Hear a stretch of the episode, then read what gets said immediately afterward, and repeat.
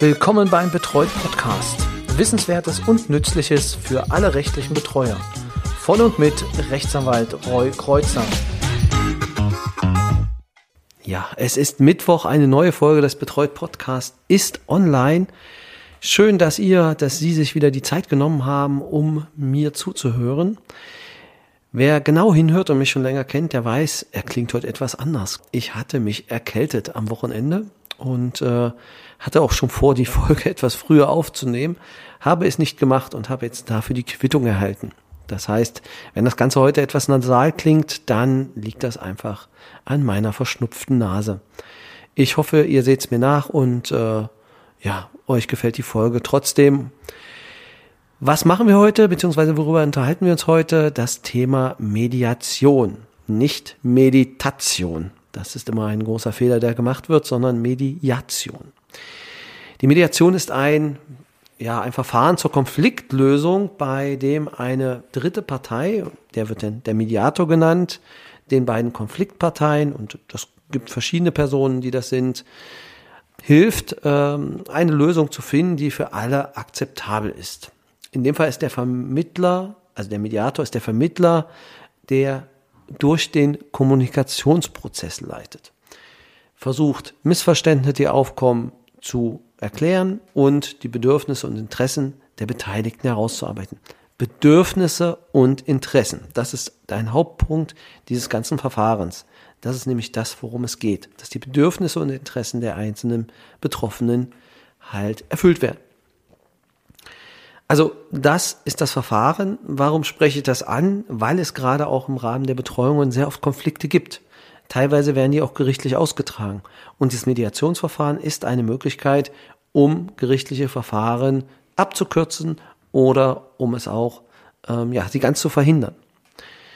Seit wann gibt's das Ganze? Das ist keine neue Erfindung. Das gibt's schon seit der Antike, also weit, weit zurück. Ähm, die moderne Form ist allerdings aus dem letzten Jahrhundert und ähm, ja, schwappte so ein bisschen aus den USA rüber in den 60er, 70er Jahren und äh, ja, wurde eher so ein bisschen immer als alternative Konfliktlösung oder esoterisch so ein bisschen angehaucht, aber ähm, das ist es nicht, weil es ist eine ganz schöne und einfache Form, der Konfliktlösung. Also ich bin ein großer Freund davon, vielleicht hört man das schon raus.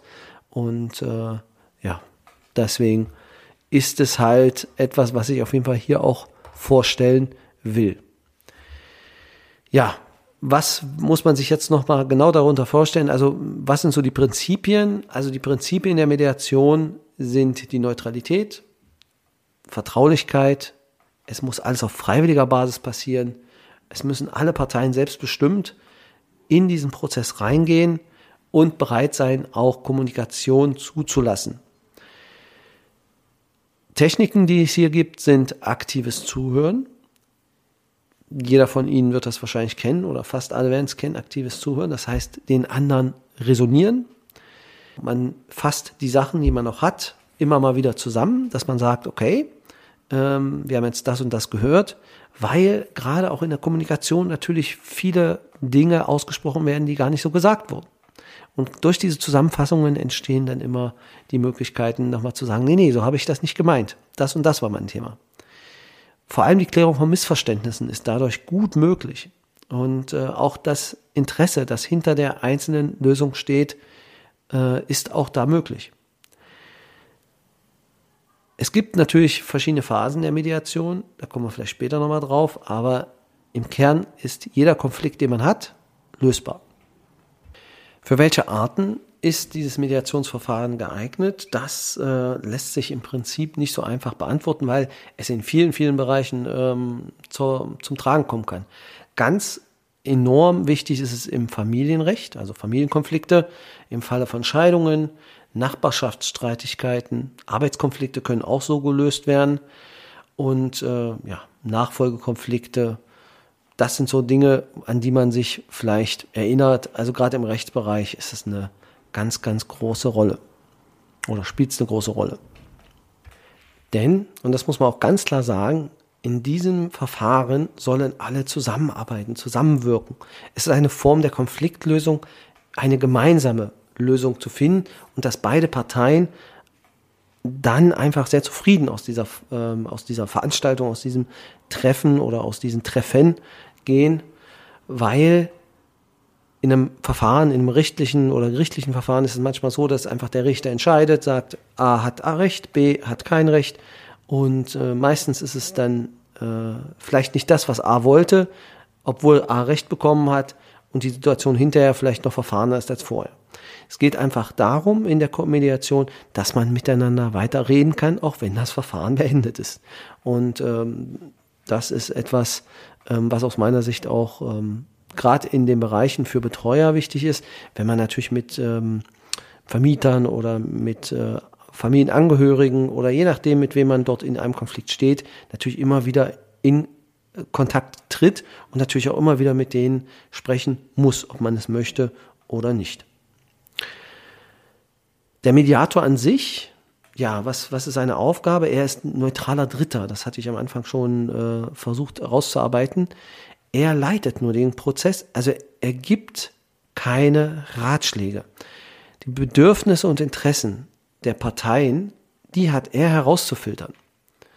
Er leitet das Gespräch. Das ist seine Aufgabe. Mehr ist es wirklich nicht. Und je besser oder je schlechter man das macht, ähm, desto schneller kommt man vielleicht auch zu einer Lösung. Es kann natürlich sein, dass der Mediator mehrere Runden dreht mit den Betroffenen. Das ist auch vollkommen okay manchmal braucht man dann drei Anläufe, um dann zum Punkt zu kommen, an dem es wirklich hakt. Aber wichtig ist, er agiert immer in dem Zusammenhang so, dass es am Ende eine akzeptable ähm, ja, Lösung geben soll für alle Beteiligten. Warum sollte man eine Mediation machen? Also stellen sich wahrscheinlich jetzt auch der eine oder andere die Frage. Es ist natürlich so, dass die Mediation äh, im Gegensatz zu Rechtsstreitigkeiten auch kostengünstiger sein kann. Das ist äh, auf jeden Fall äh, zu berücksichtigen. Gerade wenn es um mehrere tausend Euro geht, ähm, steigen auch leicht die Rechtsanwaltskosten ähm, auch gerne ins vier- oder fünfstellige. Und da ist natürlich eine Mediation, selbst wenn man jetzt 180, 200 Euro pro Stunde für einen Mediator bezahlt, kann es trotzdem günstiger sein als wenn ich das Ganze vor Gericht austrage. Zumal man sich da auch die Kosten dann auch natürlich teilen kann. Andererseits gibt es auch die Möglichkeit, dass äh, maßgeschneidertere Lösungen gefunden werden. Das bedeutet, grundsätzlich entscheidet ein Gericht ja nur die Fallfrage und sagen dann, A kriegt das Auto, B kriegt kein Geld. So, am Ende ist es aber vielleicht nicht das Auto und das Geld, was da entscheidend ist, sondern einfach auch, dass man vielleicht beide die äh, das Auto nutzen könnten ähm, und beiden damit viel mehr geholfen wird, weil sich dann der andere noch an den Kosten beteiligt. Das sind dann die Sachen, die dahinter stehen und, und aus denen man dann natürlich versucht, ähm, dann eine gute Lösung für alle zu finden. Ja, am Ende ist es auch etwas, man steht natürlich hinter einer Lösung viel, viel mehr, wenn man sie auch selber erarbeitet hat. Also das ist jedenfalls äh, meine Erfahrung, die ich auch aus diesen Verfahren mitgenommen habe. Die Nachhaltigkeit, das ist nämlich ein Thema. Ähm, wenn nämlich mein Bedürfnis erfüllt ist, dann bin ich natürlich auch strenger oder etwas äh, besser daran interessiert, dass das Ganze auch weiter hält. Bei all dem Gesagten ist natürlich klar, dass Vertraulichkeit eines der größten Prinzipien auch ähm, des Mediationsverfahrens ist. Man muss klar kommunizieren vorher, dass offen und ehrlich miteinander gesprochen wird und man braucht auch keine Angst vor rechtlichen Konsequenzen haben. Weil Informationen, die im Rahmen der Mediation offenbart werden, dürfen in der Regel nicht vor Gericht verwendet werden. Und das wird auch meistens in einem Mediationsprozess vorher ähm, klar gemacht. In dem Fall, es ist immer Schwierigkeit, sich darauf einzulassen, aber man sollte es einfach versuchen, weil wenn das Problem dann gelöst ist, dann gibt es ja auch keinen Rechtsstreit mehr.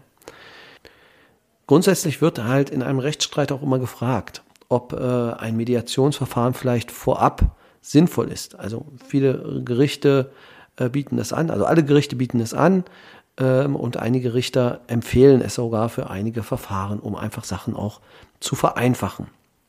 bleibt nun die Frage, wo kann ich einen guten Mediator finden, wenn ich jemanden brauche? Es gibt natürlich mehrere Verbände, die sich darum kümmern. Das äh, findet ihr auf jeden Fall auch in den Show Notes. Äh, da habe ich es nämlich noch einmal verlinkt. Da könnt ihr euch äh, dann noch informieren. Aber ich möchte es natürlich auch für alle, die nicht in die Show Notes gucken können, weil sie gerade im Auto sitzen oder ähm, laufen, äh, natürlich nochmal nennen. Das eine ist, also das ist, glaube ich, auch der größte Verband, genau, ist der Bundesverband Mediations e.V. Einfach mal googeln, dann findet sich das, beziehungsweise dann auf den Link klicken. Die weitere, also auch ein Fachverband, ähm, ist die Deutsche Gesellschaft für Mediations e.V. Da finden sich dann auch gerade im Rahmen der Ausbildung, Zertifizierung, Weiterbildung, wenn man da etwas machen möchte, finden sich da auch viele Möglichkeiten.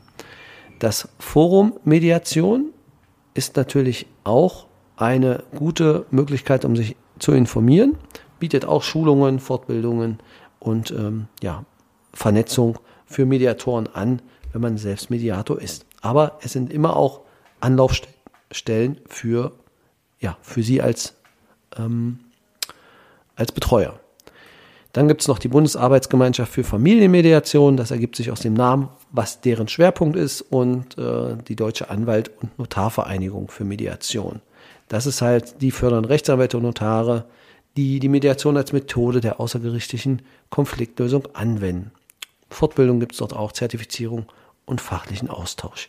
Also das sind so ähm, ja, Gruppen, an die man sich wenden kann um äh, in, mit Mediation in Verbindung zu kommen oder wenn man jemanden sucht.